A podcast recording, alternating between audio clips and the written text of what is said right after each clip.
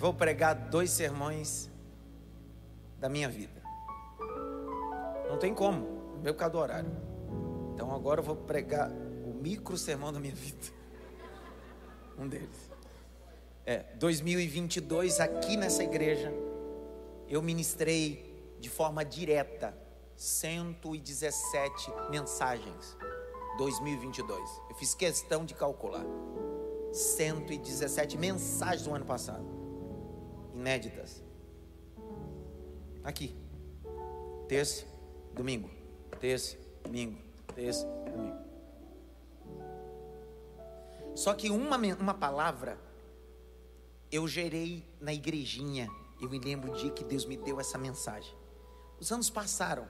Nessa passagem, eu devo ter uns 11 sermões só nessa passagem, sabe? Num texto. 11 sermões. Que Deus me deu direções. Que eu posso falar para a família, posso falar. Num texto só. Se eu pudesse, eu vou dizer uma coisa. Se eu pudesse, eu pregaria todo dia essa mesma passagem bíblica. Eu passaria vários e vários dias pregando em todo lugar que eu chegasse. Todo dia nessa igreja, essa passagem. Eu queria ministrar nesses poucos minutos sobre o bom samaritano. Abre comigo Lucas capítulo 10. O verso é 25. Não vou conseguir dar uma guisa introdutória, mas eu preciso que vocês entendam. É uma passagem que eu já falei dela sobre família, eu já falei sobre arrebatamento, eu já falei tanta coisa, é uma mensagem que tem tantas facetas. Eu brinco na teologia que esse sermão é o tipo sermão mexerica. Eita. Menino. Ó. Aí aí vai ser cantor. Sermão mexerica, aquele sermão é uma só. Só que quando você abre, tem tantos gomos. É só tipo de sermão. Você vai. Beleza. Tema do meu sermão? Breve. A resposta você já sabe. Dá uma olhadinha pelo menos para assim: a resposta você já sabe. Porque tem gente que pergunta, porque já sabe a resposta. Leia aqui. E eis que certo homem, intérprete da lei, se levantou com o objetivo de pôr Jesus à prova e lhe perguntou: Mestre, que farei para herdar a vida eterna? Grite bem alto. Uma pergunta. Mais alto, uma pergunta. O, o, cara só fez uma. É só responder a bendita da pergunta. Custa? Não custa. Só que Jesus quer complicar às vezes. Quê? Olha o versículo subsequente. Então Jesus lhe perguntou. Peraí. Lê o verso anterior. O cara fez o quê? Verso subsequente. E Jesus não é para perguntar em cima de uma pergunta, para responder. Mas ele diz: Ah, é? Tem duas perguntas mais para você. Continua. O que está escrito na lei? Primeira. Como você a entende? Ah, o cara fez só uma pergunta, Jesus saca mais duas. Dá uma olhadinha pelo menos para três assim. Ele poderia só me responder.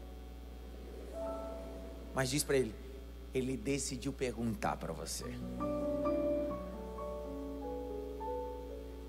Vai, Jaque. A isto ele respondeu: Ame o Senhor seu Deus de todo o seu coração, de toda a sua alma, com todas as suas forças e de todo o seu entendimento. E ame o seu próximo como você ama a si mesmo. Então Jesus lhe disse: Você respondeu Para. Com... Ele fez uma pergunta no verso 25, sim ou não? Quem é que respondeu a pergunta dele? Então, por que perguntou? Porque tem coisa que a gente pergunta e já sabe.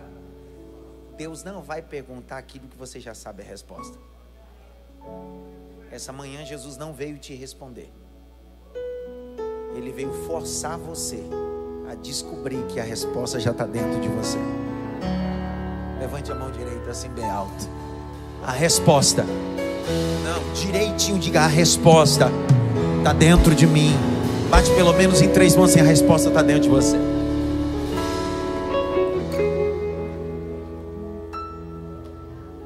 Olha lá, continua a leitura, Jaque. Você respondeu corretamente. Você? Então ele pergunta ele mesmo? Meu Deus, é o tipo Faustão, vai. Faça isto e você viverá. Faça isto. Qual é o problema desse homem? É responder ou fazer? A mensagem está aí. Eu vi um U. Quem é o dislexo aqui sou eu, presta atenção. O problema, interpretação crítica do textual. O problema do camarada não é responder. O problema dele é. Por isso que ele está perguntando. Porque quem pergunta demais não faz nada. Circula a palavra. Fazer.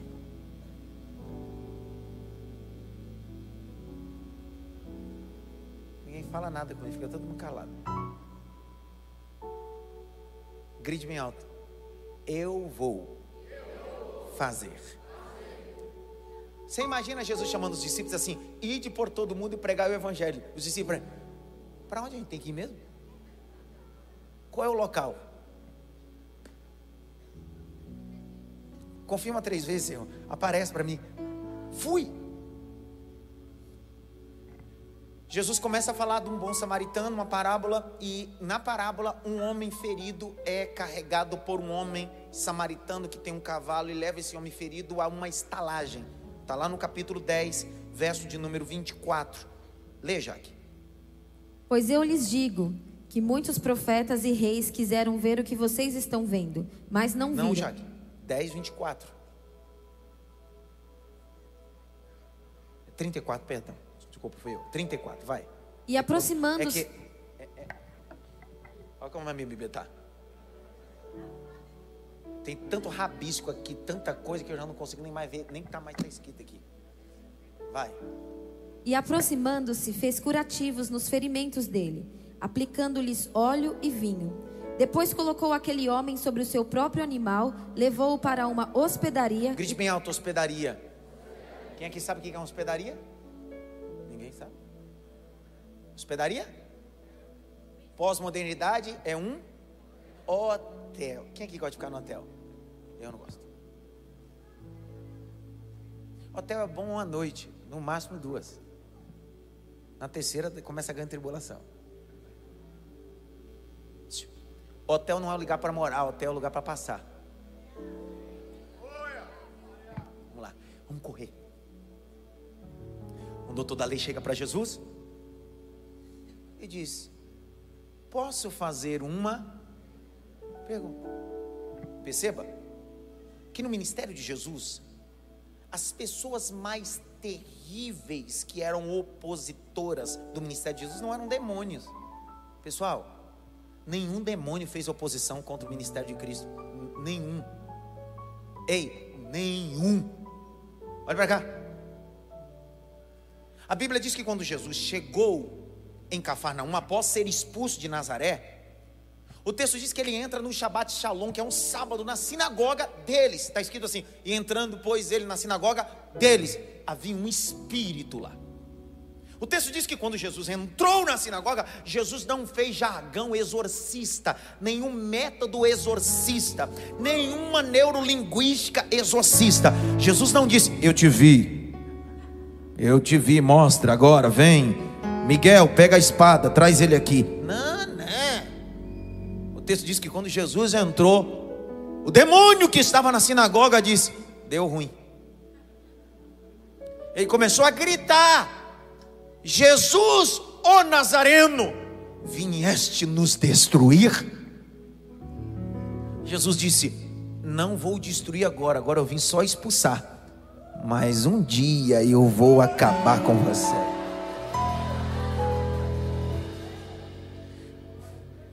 Jesus nunca teve oposição contra demônios, principados, potestades. Ei, poderia ser a casta mais terrível contra aquele que encarnou? ninguém resiste. O texto diz que Jesus um dia olhou para os discípulos assim: atravessemos para outra margem do mar da Galileia. Vamos até Gadara, uma das cidades de Decápolis, Deca 10, Cápolis era um complexo de 10 cidades e Gadara era uma das. Quando Jesus está atravessando o mar da Galileia, 14 por 21 de comprimento e largura, o texto diz: E veio um vento forte. A palavra vento ali no grego koiné é anemóis.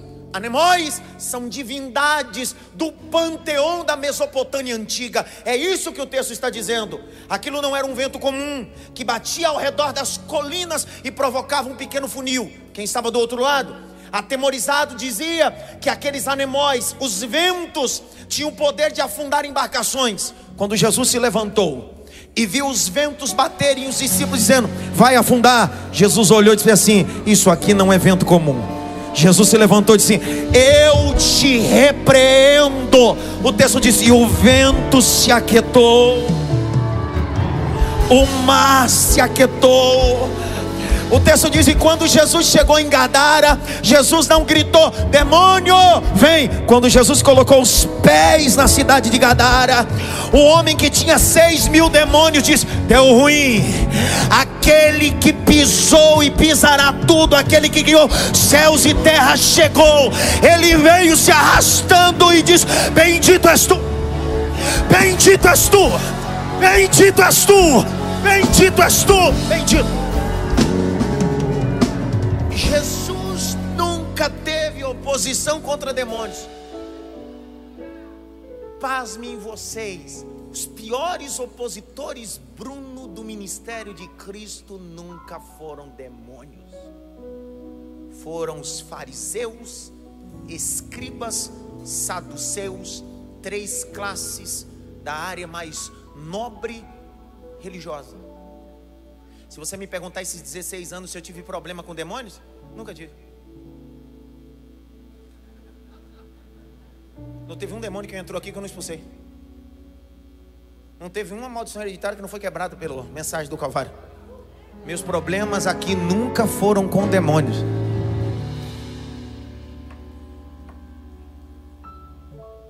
Só que a gente gosta de dar uma espiritualizada, a gente gosta de demonizar todo mundo.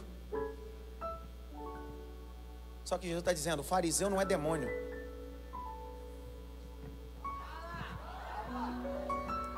Não dá para expulsar demônio quem tem desvio de caráter. Você pode levar no encontro, no reencontro, no desencontro, no pós-encontro. Isso não funciona enquanto você não tomar vergonha na cara no encontro com Cristo. Você pode escrever o pedido, levar na fogueira e ficar olhando. Você pode pisar até na brasa e dizer, uh! Isso não vai adiantar enquanto você não tomar vergonha na sua lata e dizer, eu preciso nascer de novo na água e do Espírito. Será que você não vai vir mais mesmo? Levante as duas mãos para o alto. Você vê assistir? Assiste, cara. Você vem mascar chiclete, faz até bolinha.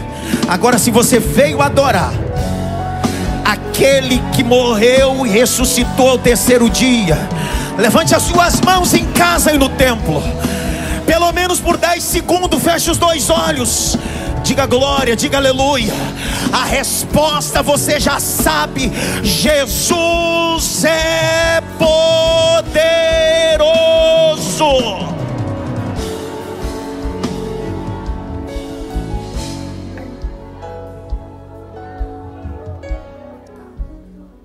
Que levou Jesus à condenação pelos romanos a ser crucificado, Roberto? Foi os demônios? Quem foi? Os religiosos. Quem articulou o sinédrio? Quem articulou a condenação? O sinédrio religioso. Yosef Bar Caipás. Não foi os demônios que colocaram Jesus na cruz, foi os religiosos. Por que, que eu estou dando essa guisa introdutória tão rapidinho para a gente entender? Olha o texto, leia Jaque, o verso 25. Por que, que eu estou dizendo tudo isso? Quem é que está aparecendo? Mais um deles. E eis que certo homem, intérprete da lei, se levantou com o objetivo de pôr Jesus à prova. E lhe perguntou: Para, sabe qual é o nome, o jargão que eu utilizo há muitos anos? E 21 anos de ministério, 16 pastoreando aqui. Pergunta por quê? E eu descobri, esse é o jargão, pergunta por quê? Esse é o jargão. Pergunta por quê? Aí tu, por quê? Porque eu descobri que nem todo mundo que pergunta tem vontade de saber. Nem todo mundo que pergunta tem sede do conhecimento.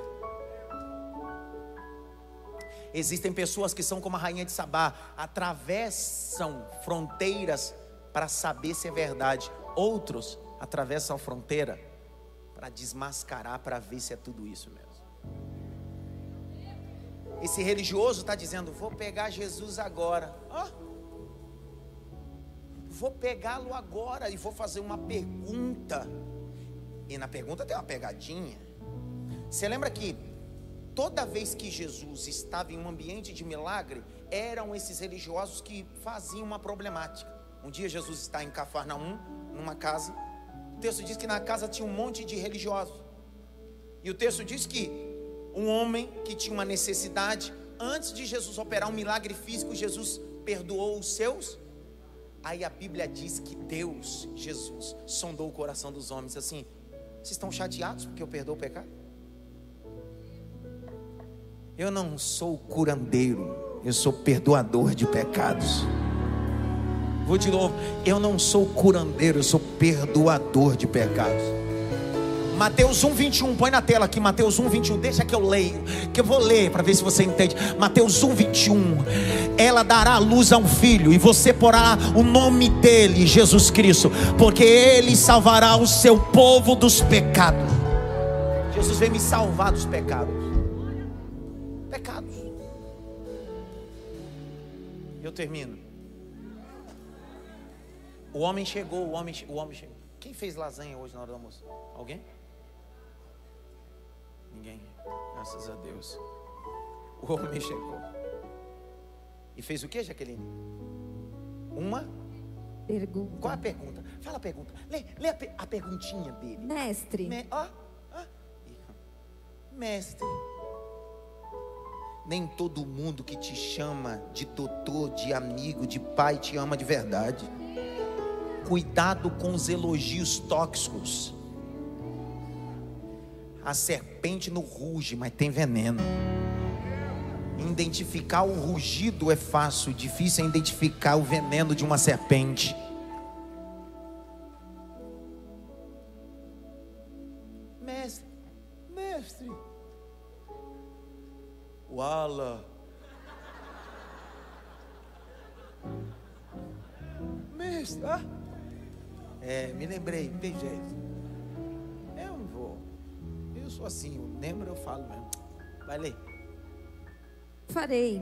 Para herdar a vida eterna. Vamos lá. O camarada disse, mestre, e ele faz. Qual é a pergunta que esse cara? Esse cara está falando de terra, ele está falando de quê? Céu, eternidade. Pergunta dele maravilhosa, sim ou não? É uma pessoa que está preocupada com o quê? Nem todo mundo que pergunta tem verdade na sua pergunta. Você lembra quando os magos vieram da, da, da Mesopotâmia antiga? sendo guiados por uma estrela.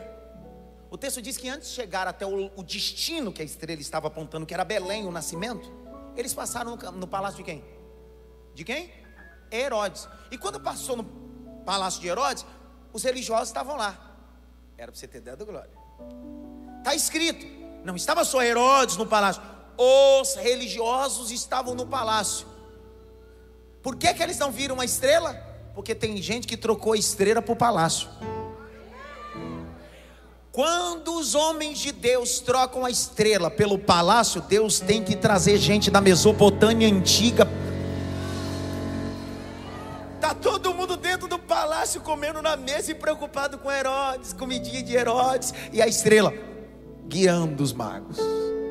Só que antes deles chegarem no destino, passaram lá e aí Herodes, sendo uma autoridade, recebe, estão indo para onde? Vieram para cá? Diz, não, nosso destino é aqui.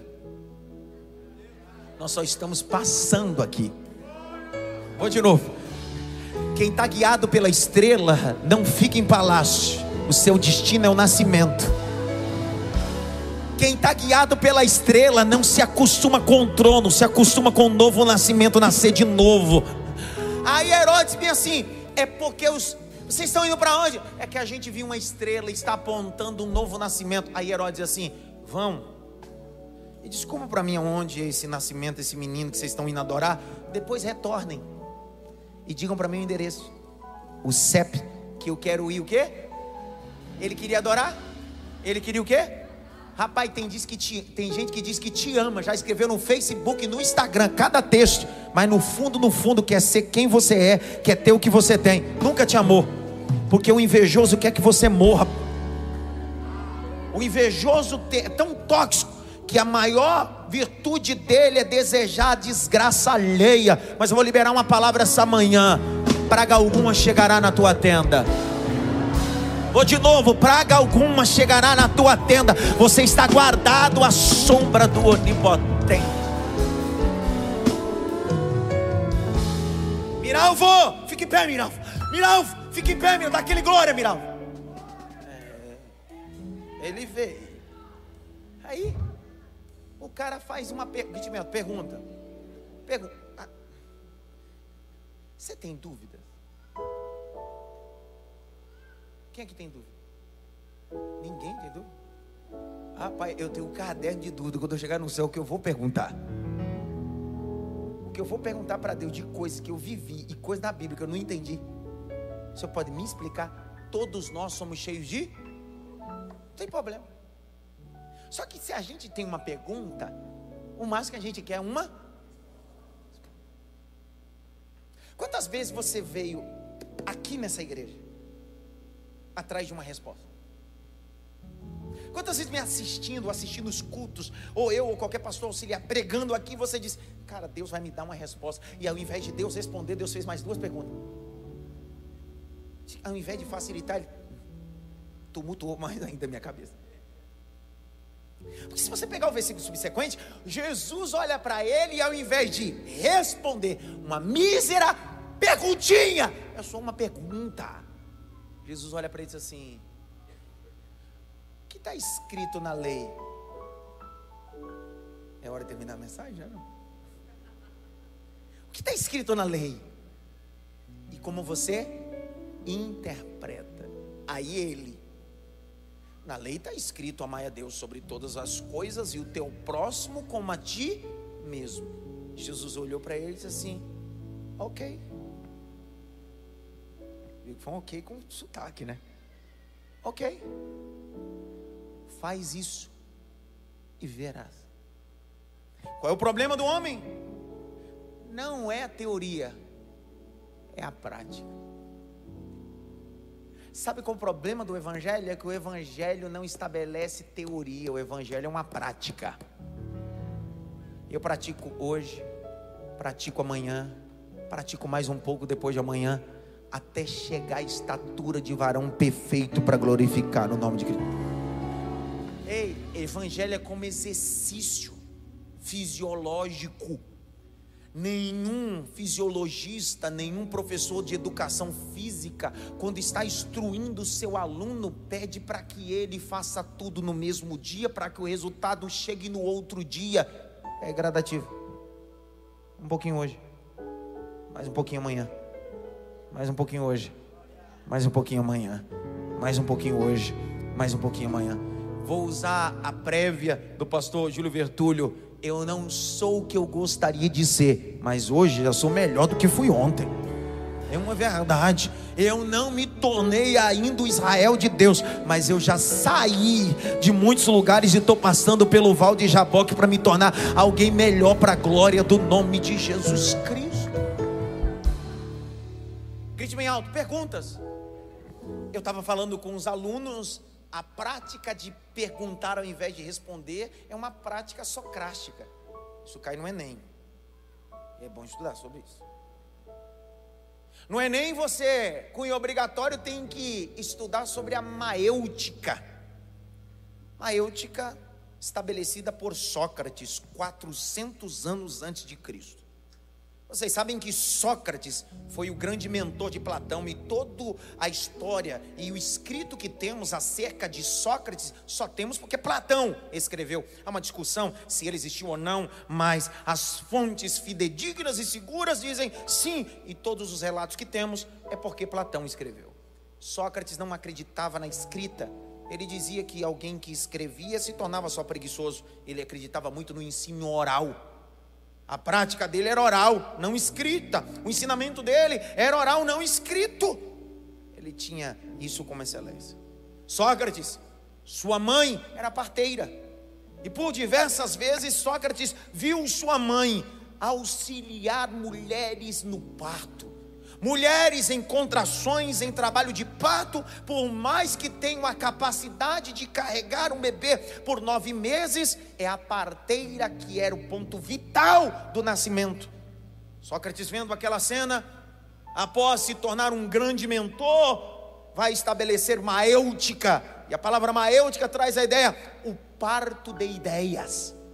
Para Sócrates, ele não acreditava que um filósofo, um mentor, um discipulador, um líder tem que dar nada a alguém, ou responder assim facilmente. Para Sócrates, o papel de um mentor, de um discipulador, de alguém importante, não é dar um bebê pronto, é ter a capacidade de fazer o outro dar à luz aquilo que está dentro dele. Que Sócrates fazia quando alguém lhe perguntava, mestre, por que disso? Ao invés de Sócrates responder a pergunta dos seus pupilos, dos seus talmidins, dos seus matetes, aprendiz em grego, em hebraico, ele dizia, ao invés de responder, eu lhe pergunto. Na pergunta que Sócrates fazia, ele dava capacidade dos seus ouvintes, seus alunos, praticar a maêutica. A maêutica era o parto de ideias, fazia o indivíduo ouvir remoer e parir a resposta. Após fazer isso, Sócrates dizia: Por que me perguntaste? Se a resposta já estava dentro de você. O que Jesus está fazendo? 400 anos depois, parece ser um plágio socrático. Até porque Sócrates está 400 anos antes de Cristo e é um método socrático. Parece que Jesus está imitando Sócrates.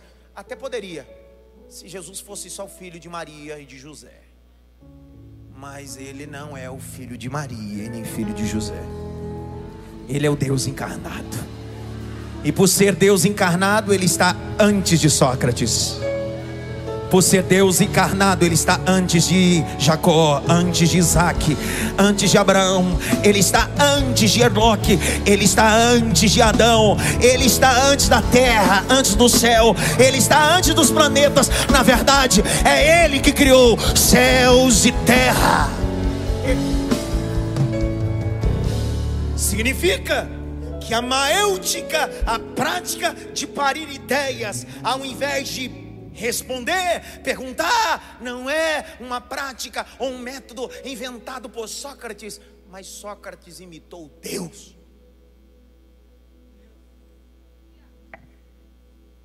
Vou te dar dois textos para refrescar sua cabeça. Prática maêutica. Deus criou o homem, colocou-lhe no jardim e disse-lhe: governe, cuide.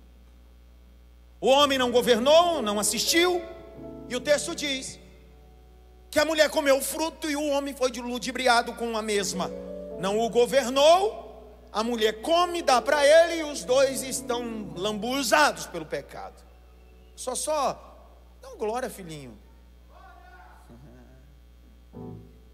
Estão lambuzados pelo pecado. O texto diz, vai pondo na tela, Rosana capítulo 3, verso 8 e 9 do Gênesis, Deus desceu no jardim. O homem, quando comeu o fruto, descobriu que estava nu, em estado de pecado. A inocência foi deixada, a malícia entrou. Deus desceu e Deus começou a falar. Ao invés de Deus dizer bem assim: Adão, sai de trás desse, dessas árvores. Deus começa a fazer uma maêutica. Cadê você?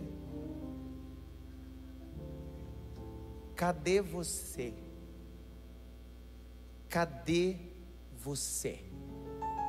Deus sabia, sabia a resposta e sabia onde ele estava. O que Deus está fazendo é Adão paria a ideia que agora ele não é mais inocente, ele é culpado. E alguém culpado não pode se esconder atrás de árvore, precisa assumir o que fez. Por isso que a voz está no jardim, entrou. A voz está no jardim assim, ó. entre as aves, entre as flores, dizendo: Adão, cadê você? Adão, cadê você? Ele sabe a resposta, Deus, mas Deus está dizendo: Eu quero que você para a ideia, Adão, que agora você não é mais inocente, você é culpado. Aí a Bíblia diz: E apareceu Adão de trás das árvores, diz: Estou aqui, Senhor. Segunda vez que Deus vai fazer o pato de ideias, ao invés de responder, Ele vai perguntar: Olha Gênesis 4, verso 8 e 9. Após Caim matar Abel, seu irmão. Deus desceu. E Deus desce e diz assim: Você matou, não foi? Eu vi o que você fez no verão passado. Sim ou não? Olha lá. Caim disse a Abel, seu irmão: Vamos ao campo. Estando eles no campo, Caim levantou contra Abel, seu irmão, e o matou. Olha o verso 9. E o Senhor disse a Caim: Onde está o seu irmão? Isso é maêutica. O que Deus está dizendo é: Eu quero que você pare a ideia que errar você pode. O que você não pode é deixar isso dentro de você. Assuma o erro. Assuma o que fez. Só que ele não consegue parir a ideia. Ele diz: Sou eu guardador do meu irmão. Se você não guarda, você mata. Existem dois tipos de pessoas essa noite: aquele que guarda e aquele que mata. Só que tem uma coisa: o Caim que mata Abel, Abel, mesmo morto, o sangue dele continua clamando por justiça. Tem gente que quer literalmente matar os seus sonhos, mas seus sonhos não morrem. Eu vou usar um jargão aí. Esquecer o que o teu sonho é semente, e semente na terra frutifica. Esquecer o que sonho é semente, semente na terra frutifica. Jesus, ao invés de responder, e eu termino, ao invés de responder, Jesus fez perguntas. Jesus, essa manhã, não veio te responder, ele veio dizer: Você sabe que está dentro de você. Está Jesus em Jericó, passando, tem um cego. Jesus pergunta: O que queres? Perguntando. Perguntando. Se o cara é cego, você acha que ele quer o quê? Um raiban? Não! Se ele é cego, o que ele quer é. Só que Jesus está perguntando para ele: vamos parir a ideia? O que você vai fazer depois que você começar a enxergar? Deus não quer só te dar uma visão, Deus quer te dar uma direção. Vou de novo. Deus não quer só te dar uma visão, Deus quer te dar uma direção. E por isso Ele está dizendo: vamos parir essa ideia, meu filho. Não basta você só ver, basta você seguir. Se não pegar agora, não é glória. A Bíblia diz: e quando ele abriu os olhos, a primeira pessoa que ele viu foi quem? Foi quem? Jesus de Nazaré. A Bíblia não me dá o texto, mas eu posso crer, porque a Bíblia é para quem crê. Quando aquele homem olhou para Jesus, disse para ele: Eu não posso ir para para outro lugar.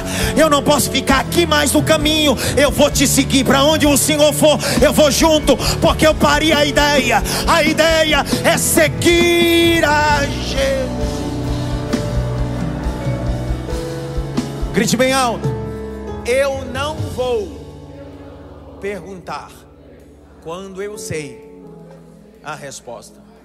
Quem aqui tem filhos? Quantas vezes o seu filho te faz uma pergunta e ele sabe a resposta? O que é que você faz? O que é que você faz? Eu faço assim, para Agatha, Manuel e Davi.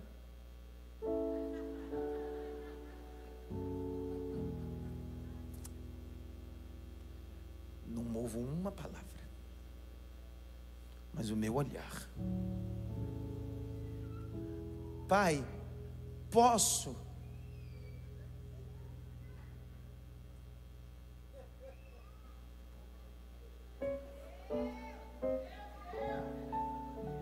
Deu errado. Será que você não está perguntando para Deus, querendo que Deus mude de ideia? Tu sabe que esse desgraçado é uma tranqueira, desse namoro é uma tranqueira. Você sabe que essa situação é uma tranqueira. Aí tu fica fazendo campanha de oração, orando, e Deus já disse para você: só no olhar.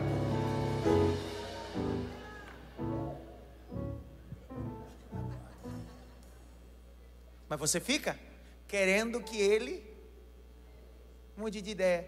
Só que Deus está dizendo essa manhã: eu não mudo de ideia. Quem muda de ideia é você. Quem muda de projeto é você. Há seis meses atrás era um projeto, agora já é outro projeto, amanhã é outro projeto. E eu continuo sendo o mesmo ontem, hoje e eternamente. Liberar uma palavra para mim terminar. Deus está dizendo: me permita pegar na tua mão e fazer você pisar no teu futuro antes de você chegar, para que você entenda que eu já estou lá, Uramaia. Lembre a faço, eu senti o peso da palavra, eu senti o peso da palavra. Deus está dizendo: quem muda é você, eu não mudo. O que eu prometi é imutável.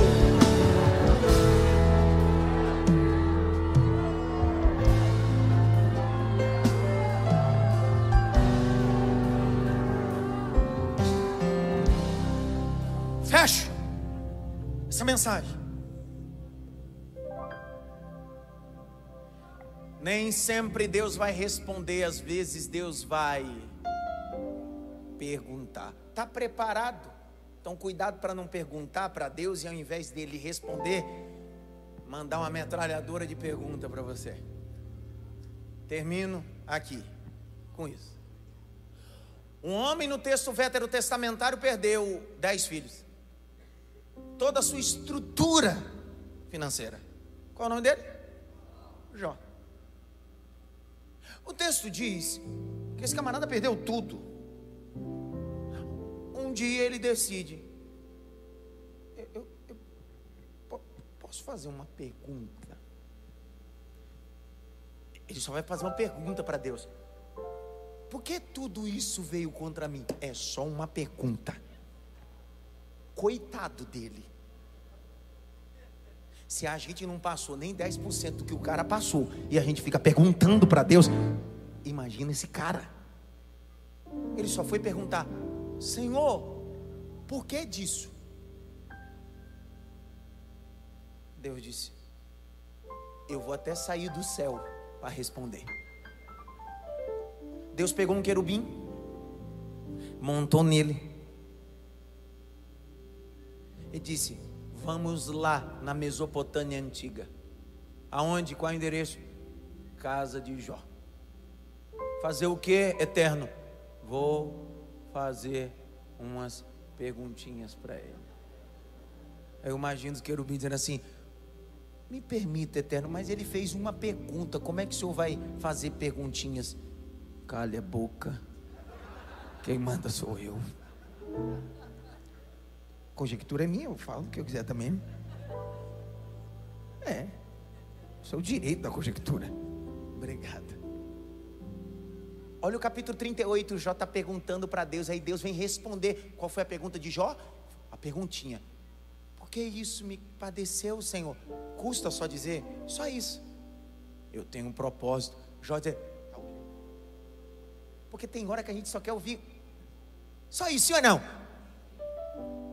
Põe na tela, igual da Atena. Verso 38.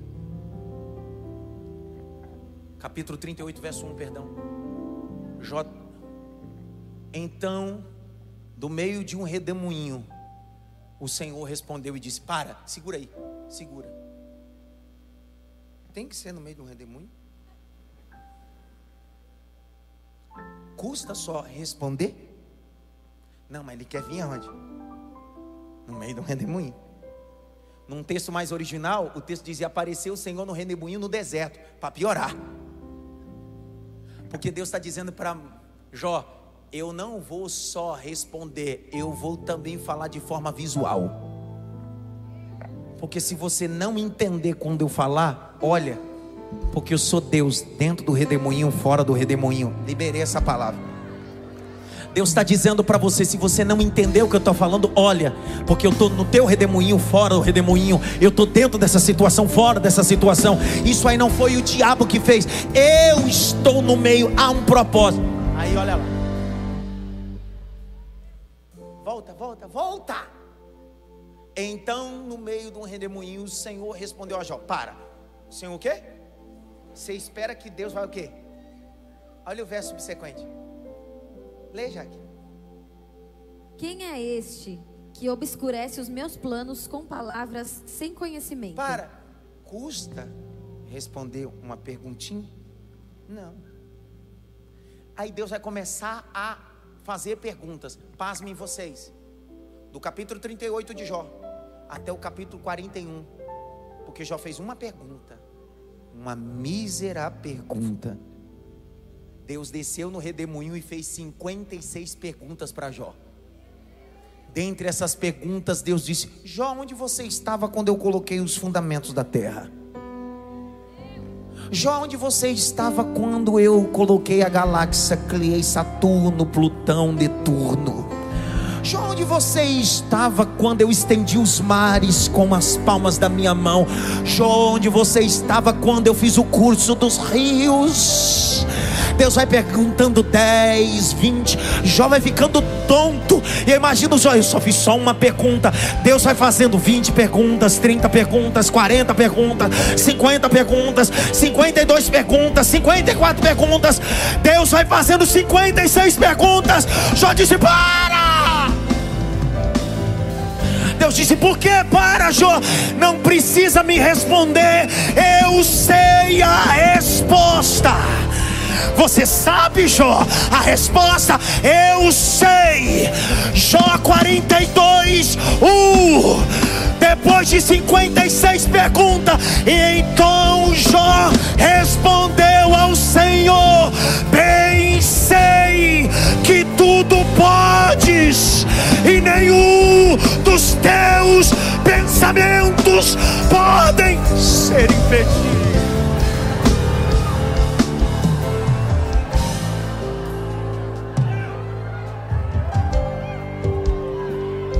nasci para isso. Eu nasci não para responder tua pergunta, eu nasci para parir a pergunta que está dentro de você. No dia de crise, você não precisa de resposta, a resposta já está dentro de você. Você vai dizer para a situação: Ele é maravilhoso, Ele é conselheiro, Ele é Deus forte, Ele é Pai. De... Levante as tuas mãos. Eu endireito os caminhos tortuosos. Eu caminho contigo no fogo. Eu caminho contigo nas águas. Eu estou na tua frente. Eu corto arco. Eu quebro a lança. Sui me dará saia. Deus está parindo ideia. Pega na mão de alguém. Levante a mão dele para o alto. O irmão da direita da esquerda, levante a mão dele para o alto. Feche os dois olhos. Feche os olhos. Sinto o peso dessa mensagem. Sinto o peso dessa mensagem. Sinto o peso dessa mensagem. Sinto o peso dessa mensagem. Vem, Davi. Sinto o peso dessa mensagem. Sinto o peso dessa mensagem. Sinto o peso dessa mensagem. Seja cheio do Espírito Santo de Deus agora. Quem não fala em línguas, fale agora. Seja cidade move, seja cheio.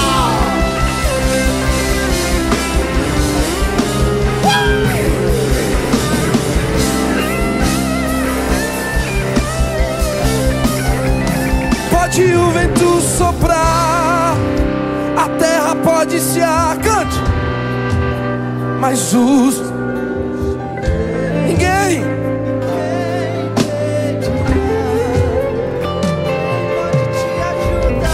Ninguém, pode te levantar, mas plano contigo. Teve dia eu passei horas, dias no meu gabinete em jejum, esperando de Deus uma resposta. Eu queria só abrir a Bíblia e Ele me iluminasse um texto. Eu queria só ouvir a voz dele dizendo: estou contigo. Não teve nenhum texto, nenhuma voz. Teve dia, pastor Alessandro, que eu não tive resposta. Ele veio rodando no redemoinho no meu deserto. Eu tive vontade de parar. Eu tive vontade de desistir muitas vezes. Eu tive vontade de passar esse ministério, essa igreja, ligar para meu pastor, mandar outra pessoa. Não aguento mais. Não aguento mais. Mas eu olhei para o meu deserto e eu vi um redemoinho. E ele veio rodando em minha direção. E no meio da minha angústia, ele não me respondeu. Ele disse: Adson, eu vou te fazer perguntas. Posso? Eu digo: faça. Aonde você nasceu? O que você viveu? Os traumas que você superou? Aonde você chegou? Responde para mim, Adson. Quem é teu financiador? Quem é teu padrinho? Quem é teu pai, Adson? Me pergunta, me responde, Adson. Então, Adson, levanta a cabeça, rapaz. A resposta está dentro de você. Vai nessa tua força. Não se frustrarão, não se frustrarão os planos de Deus. Impedirá. Cante cidade Marfim. Pode o vento soprar. Se Deus, Deus, ninguém impedirá. A terceira gestação que eu e minha esposa tivemos juntos, que nós perdemos. Eu estava na sala antes da minha esposa entrar para fazer.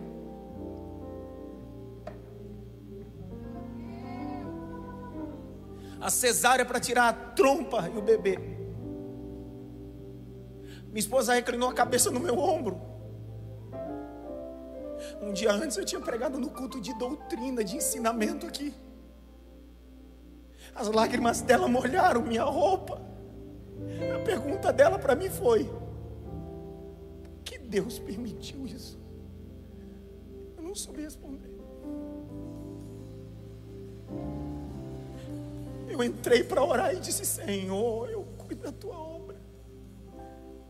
É só uma criança, é só uma gestação. Ele não me respondeu. Ele não me respondeu. Um dia, eu estou em Taubaté com minha esposa. A Alba grávida, estava grávida, não foi, filho? Nós apreensivos, depois de três tentativas, a Alba grávida novamente. Fui atender uma agenda e a Alba comigo. Estava quantos meses? Cinco? Sete meses. E a gente imagina, só quem perdeu sabe o que eu estou falando.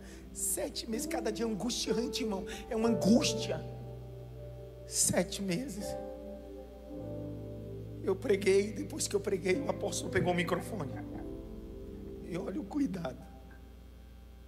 Pastor Adson, Deus me deu uma palavra para você. Eu digo amém. Eu sou resposta, diz o Senhor. A menina que está no ventre trará um novo tempo para a sua vida ministerial, financeira. As portas se abrirão às nações. Essa gestação e essa menina vai virar um novo estágio na sua vida. Nove meses eu estava dentro do centro cirúrgico. Eu vi o bisturi passando. Eu vi a Manuela saindo. Eu disse: o nome dela será Manuela, que é o feminino de Emanuel. No dia da apresentação da Manuela, eu levantei ela para o altar e gritei bem alto: O Senhor não precisou me responder. O Senhor é Emanuel, Deus conosco. O Senhor é Emanuel, Deus conosco. Mesmo com uma única trompa, uma única trompa, minha esposa, num culto quem é membro aqui sabe, no dia. Nós estávamos no culto, Deus tomou uma palavra profética com Alisson da dupla Alice Neide. E eu preguei, ele disse, pastor, eu preciso dizer uma coisa. Enquanto o senhor pregava, eu escrevi uma coisa, Deus foi falando comigo. Deus disse, a pastora vai ficar grávida. Eu disse, como, Senhor? A pastora vai ficar grávida. Só tinha uma trompa. Nós tínhamos pedido três, a Manuela. Eu disse, como, Senhor? Se para em duas já era complicado, imagine em uma só pastora vai ficar grávida. E será um menino. E para tu saber, não fui eu que dei o nome para o meu filho. Está gravado isso. Quem estava no dia? Quem estava no dia? Quem estava no dia? Deus tomou a boca dele e disse assim: O nome do menino será Davi, porque ele é amado meu. Levará o legado sobre os teus ombros e da tua família sobre ele, porque eu te amei, diz o Senhor. Meses seguintes, minha esposa ficou grávida. A igreja fez um chá revelação, uma expectativa absurda. A igreja toda, pasmem vocês, quase todo mundo, 90% todo mundo de azul. Eu de azul, toda a minha casa de azul, a Ágata de azul, Manuela de azul, todo mundo dizendo assim: por que, que vocês estão de azul? Porque Deus é minha resposta. Quando ligou a moto, a fumaça saiu, não saiu rosa, não, saiu azul. Eu gritei: Bendito seja o nome do Senhor, que prometeu e cumpriu. Meses depois, eu vi a médica tirar o Davi de dentro da alba. Eu disse: Tu és amado de Deus, meu filho.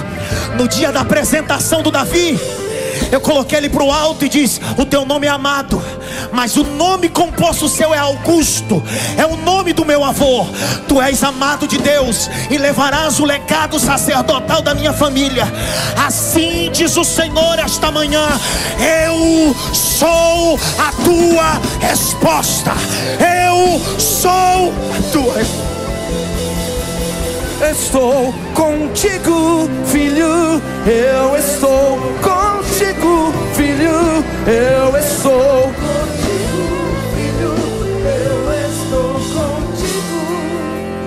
Deus de aliança, Deus cante. Deus que não tudo